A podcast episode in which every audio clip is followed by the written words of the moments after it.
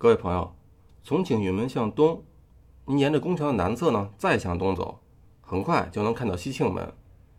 如今这里是进入珍宝馆区域的大门，打这儿进去以后呢，您就算是来到了紫禁城后寝外东路的宁寿宫区域了。这一片建筑，算是从紫禁城建成以来最浩大的一项改造工程。为什么这么讲呢？因为我们如今看到的这个格局啊，是乾隆皇帝。专门为自己退位以后修建的一座老干部疗养院。当然了，宁寿宫北侧的乾隆花园也是能够代表我国历史上最先进和最成熟的皇家园林之一。乾隆皇帝是我国历史上在位时间最长的一位皇帝，有一个称号叫做“十全老人”。他为了表示对自己爷爷康熙的尊重，所以在执政六十年以后就提前退了位。不过，又在养心殿里当了三年的太上皇。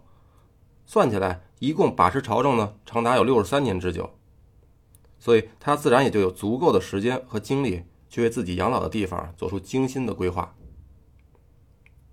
众所周知的，乾隆颇爱江南，是江南的一枚大粉丝，所以当您步入乾隆花园以后呢，就会发现在这座皇家园林里，江南园林的元素颇多，无论是从空间的设计运用，还是建造工艺以及材料。都可以说是把皇家园林和江南私家园林的造园艺术完美的融为了一体，达到了一种极致。珍宝馆的门票和钟表馆是一样的，如今啊也都只有一根雪糕钱，所以呢，要是您有体力和时间，可千万别舍不得买张票进去参观。即使是不看那些奇珍异宝，就单是建筑和园林，也绝对能值回这张门票钱。说到这儿，咱们稍微啰嗦一句，很多的游客呢到景区游玩。有时候就是因为舍不得买票呢，而放弃了一些景点。这种做法不能说完全没道理，因为确实有很多地方啊，也的确没什么好看的，门票呢还死贵。但像紫禁城这种世界文化遗产的博物馆呢，还是建议您啊稍微破费一点。更何况这里的收费啊，也真的确算不上贵。穿过西庆门进入珍宝馆区，首先您看到的就是黄金门前的一座九龙壁。除了这块九龙壁以外呢？类似的影壁墙啊，在全世界也还只有两所了，其中一所离这儿不远，就在紫禁城西北方向的北海公园里。但是如果您要是想看另一座啊，就得跑到山西大同去了。既然叫九龙壁，这墙上自然就一定是有九条龙了。那正中间的黄龙呢，如果是代表皇帝自己，两边的八条龙呢，没准就相当于八旗了。影壁的上方一共有四十五块电工板，也是合着九五至尊的含义。而整个影壁墙的主体部分啊，是由二百六十九块琉璃砖和一块木头组成的。说到这儿啊，您可能就奇了怪了，那这是什么组合方式呢？别急，我呀在这儿给您解释一下。这墙上每一块琉璃呢，都是由工匠预先雕刻好以后，放在窑里烧制完成的，最后再统一运到紫禁城这儿呢，进行拼接和安装。可据说啊，当初在制作的时候，其中有一块琉璃烧坏了。但是工期又紧，已经没有时间啊，再重新烧制了。为了避免因为延期交工被皇上砍了脑袋，这工匠们啊就不得不动了歪心眼了。他们偷偷的在一块木头上啊刻上跟那块烧坏的琉璃一模一样的图案，然后再刷好颜料，和其他的砖呢一起安在了墙上，滥竽充数。也不知道是因为工匠们的造假水平高超呢，做到了以假乱真，还是验收的人员粗心大意，反正当时啊居然就这么混过去了。可这假的总也是真不了，年头一长，经过风吹雨淋的这块木头啊，就给泡发了，这漆也就掉了，于是就彻底露馅了。不过据说等到宣统皇帝溥仪知道以后啊，就是想查办也来不及了。一呢，是因为年头久远，那时候的工匠啊，很可能都不在世了；再者说，连这皇帝自己都逊位了，怎么可能还有本事去拿人问罪呢？在这儿呢，我就不卖关子了，给您节省点时间。不过以后您要是带朋友来这儿呢，可以让他们费费心来找找这块木头在哪儿。这块木头呢，就是在左手边的那个白龙的肚子下边。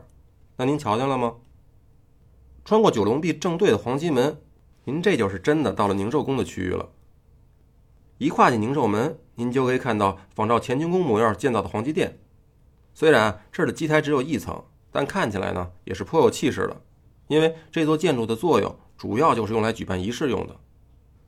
乾隆好大喜功，除了在位的时候啊，跟乾清宫那儿仿照他爷爷康熙办过一次千叟宴，估计啊是那次没过够瘾。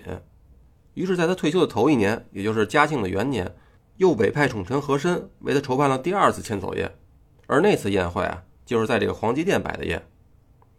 和珅贪归贪，但是对乾隆交代的事情啊，绝对是尽心尽力。他呢，从全国各地找了一堆高寿的老头派人把他们都接到京城里集合，然后呢，一起再来到这个太极殿，陪乾隆这个十全老人乐呵。